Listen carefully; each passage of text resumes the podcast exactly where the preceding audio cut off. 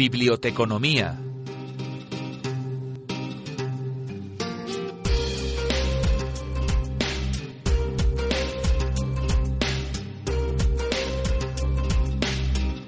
¿Cuántas veces hemos hablado de cómo influye el cerebro en nuestra toma de decisiones? También tiene mucho que ver en la toma de decisiones en materia económica. De esto precisamente trata la obra que les queremos recomendar en el día de hoy, llamada Neuroeconomía, cómo piensan las empresas, de Licia Editorial y con eh, un autor de cabecera como es Pedro Bermejo, al que tenemos al otro lado del teléfono. Pedro, muy buenos días.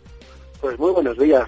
Estamos hablando de neurociencia ya aplicada a estrategias empresariales, el neuromanagement, que ya es una palabra un poco recurrente, pero del que hacemos un extenso análisis en esta obra. ¿Qué nos vamos a encontrar en neuroeconomía?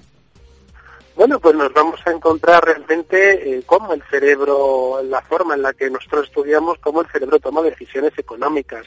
En esta obra lo que intentamos es, pues, trasladar los conocimientos desde la neurociencia hasta la economía, eh, de una forma, eh, escribiéndolo de una forma que sea útil para todo el mundo, una forma práctica, puesto que la neurociencia realmente es algo muy complicado. Y, la idea en esta obra sería trasladarlo, trasladarlo de una forma práctica, fácilmente comprensible, para que todo el mundo pueda de alguna forma aprovecharse de los conocimientos que tenemos de la neurociencia para tomar nuestras decisiones. Es cierto que cuando nos dedicamos a lo mejor al tema de las ventas como, como empresa, es muy importante tener en cuenta lo que es el punto S, ese que usted habla, que se activa en la mente de un cliente y parece que en muchos casos no hay vuelta atrás. Sí, el punto, el punto S, realmente se llama punto S, esa palabra procede del marketing. Hablaba mucho cuando se activaba la zona de la compra de los consumidores, realmente no había marcha atrás y el paciente estaba obligado a comprarlo. Realmente no es tan fácil, realmente ya lo que sabemos es que hay una serie de estructuras que están a favor de realizar una determinada compra y una serie de estructuras en contra de, realizar esa compra. Entonces, cuando se activan las, de, las del sí, las que sí que la quieren comprar, y no se activan las del no, el, cliente estaría obligado, por decirlo así, a comprar el producto. Y eso es lo que se ha llamado punto S. Pero no es tan fácil, son varias estructuras que se activan, varias estructuras que se inhiben, y lo curioso realmente es que si nosotros metemos a un cliente, a un consumidor, en una resonancia magnética y vemos estas estructuras, nosotros seríamos incluso capaces de saber si un cliente va a comprar o no va a comprar un producto, incluso 5, 6, 7 segundos antes que el propio cliente. Es cierto que el cerebro toma la decisión antes de que nosotros seamos prácticamente conscientes de que, de que ya hemos decidido.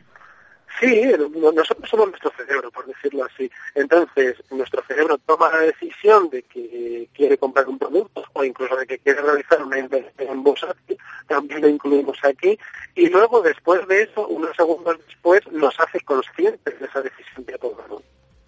Y también nosotros, eh, aparte de la imagen que nos hacemos de, las cosas a través de esos cinco sentidos, eh, juega mucho también eh, papel lo que son las intuiciones, ¿no? El ser humano busca también otras sensaciones que percibe del entorno y eso también condiciona mucho.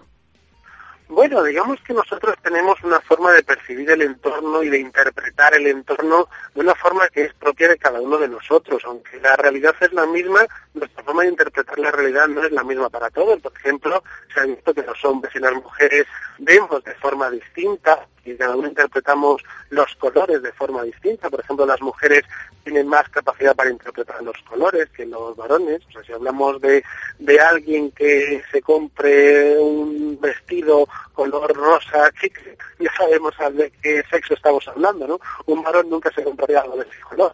Eso que las mujeres son capaces de percibir un mayor número de colores que los varones. Entonces, quien habla del color, habla de otra serie de cosas, por ejemplo, el sonido también es ligeramente distinto, eh, la percepción del movimiento es distinta. Entonces, la realidad, aunque es la misma, nosotros lo vamos a percibir de forma distinta. Y eso nos serviría a nosotros como empresa para adecuar nuestros productos a nuestro target. Dependiendo de cuál sea nuestro target, a quién le queremos vender nuestros productos, así tendremos que hacer nuestras campañas de marketing y así tendremos que orientar nuestros productos. Entonces, sabiendo todo esto, la neuroeconomía y el neuromanagement y el neuromarketing y todos los derivados, pues realmente sí que nos pueden ser muy útil y nos pueden dar una cierta rentabilidad y una mejor productividad en nuestra empresa. Hay muchas empresas que han intentado aprovechar precisamente el enlazar ¿no? estímulos positivos con la imagen de la marca, ese efecto Google que, que tantos intentan conseguir.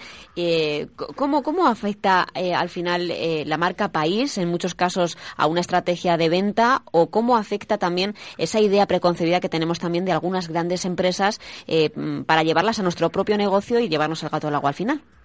Sí, digamos que existe un efecto cerebral, una forma de sesgo cerebral que nuestro cerebro tiene para, para medirlo todo, por decirlo así, que se llama efecto Google, no tiene nada que ver con la empresa Google, es efecto Google. Y eso lo que consistiría en es que nosotros damos un estímulo primario, algo que le guste al cliente, ese estímulo primario le gustaría al cliente y dejaría todo su sistema de recompensa cerebral, por decirlo así, todo su sistema del sí que va a tomar la decisión, un poco ya ligeramente activada. De tal forma que cuando nosotros demos un estímulo secundario, un objeto que nosotros queremos vender, pues el cliente lo va a interpretar mejor. Por ejemplo, si vamos a un banco a comprar un, a invertir en un fondo de inversión y el, y el empleado de banca de ese momento nos invita a un café antes, o se trata de una persona atractiva, o algo así, nosotros vamos a interpretar, nuestro cerebro va a interpretar mucho mejor el fondo que nos están ofreciendo luego. Y eso, por ejemplo, también es algo que, que se relaciona muchísimo con la marca país o con la imagen de empresa, el nombre de la empresa. Eh, si una empresa se ha hecho un cierto prestigio o un país se ha hecho un cierto prestigio, ese nombre de ese país, nosotros, nuestro cerebro, lo va a interpretar de una forma positiva antes, nos va a influenciar de una forma positiva para luego nosotros para cuando luego nosotros valoremos el producto. Si, por ejemplo, tenemos que comprar un, no lo sé, un ordenador, por ejemplo, y ese ordenador o un coche, y ese coche es, tiene la etiquetita Made in Germany, lo vamos a interpretar mucho mejor que si pone Made in China, por ejemplo, porque Alemania tiene mejor, tiene los mejores, eh, mejor idea de los productos alemanes que de los productos chinos, por poner un ejemplo con coches simplemente. Y eso haría que nuestro cerebro valore de forma mucho más positiva la forma en la que nosotros entendemos la calidad de ese coche. Aparte de todo eso, también tenemos que tener en cuenta que existe eh, una tendencia general, ¿no? También a seguir a los demás. Ese efecto que hace el grupo, ¿no? Que al final se ha estudiado en muchos casos que, que incluso, eh, aun sabiendo que es errónea la respuesta, si ves que todo el grupo eh, da una respuesta concreta, tú te ves como un poco obligado a, a, seguir un poco la tendencia. ¿Cómo, cómo afecta esto también a esas técnicas y a esas estrategias que se están estudiando para el neuromarketing y la neuroeconomía? Que planteamos en esta obra. Sí, pues digamos que nosotros tenemos una tendencia innata a seguir a los demás, que eso es lo que se denomina efecto manada. Eso está relacionado con el aprendizaje y con la supervivencia. Si nos remontamos a hace 30.000 años cuando íbamos a cazar el grupo, si uno de los del grupo veía un león y se iba corriendo, todos iban corriendo detrás, y el que no seguía la manada se quedaba mirando a ver qué hay y se le comía el león. ¿no? Entonces nuestro cerebro ha desarrollado una serie de mecanismos para seguir a los demás. Claro, hoy día ya no estamos con un león al lado, hoy día copiamos las conductas de los demás para comprar un piso, para invertir en bolsa, para comprar acciones, para comprar los productos de los demás. Y entonces, claro, eso nos explica gran parte de las burbujas económicas que estamos desarrollando constantemente, eh, de las tendencias dentro de las bolsas. Por ejemplo, esto que estabais hablando de Avengo, parte tiene mucho que ver con el efecto manada. Yo veo que hay gente que está ganando dinero ahí y yo también voy a invitar a los demás. Y eso es lo que crea burbujas que cuando eh, algunos empiezan a salirse de esa burbuja, pues volvemos todos a imitar, cunde el pánico y es cuando se producen las grandes caídas bursátiles, ¿no? Todo eso va unido. Y eso las empresas también lo saben aprovechar. Si tiene una serie de clientes a los que les tiene que vender determinados productos, pues la forma más fácil es eh, dar esos productos a determinadas personas o hacer anuncios publicitarios que ciertas personas, sobre todo si son conocidas, los utilicen y eso va a hacer que la gran masa de la población también se sienta atraída a utilizar esos productos. Estamos viendo que la neurociencia se aplica cada vez más a las estrategias empresariales, pero también a las negociaciones. Al final, teniendo bien las herramientas amarradas, podemos de alguna forma seducir ¿no? a nuestro interlocutor a tomar una decisión u otra. Claro, si nosotros sabemos cómo nuestro interlocutor eh, o nuestro contrincante, o como lo queramos llamar, en una negociación, eh, cómo él va a tomar esas decisiones, qué es lo que a él le va a llevar a aceptar o a no aceptar una, una cierta negociación, un cierto pacto, pues indudablemente vamos a poder influenciarle con todos esos efectos, con el efecto Goga, con el efecto manada, de todas estas formas, sin duda vamos a poder influenciar a nuestro interlocutor. ¿Y hasta qué punto la motivación también afecta a la atención con la que recibimos determinados mensajes, Pedro?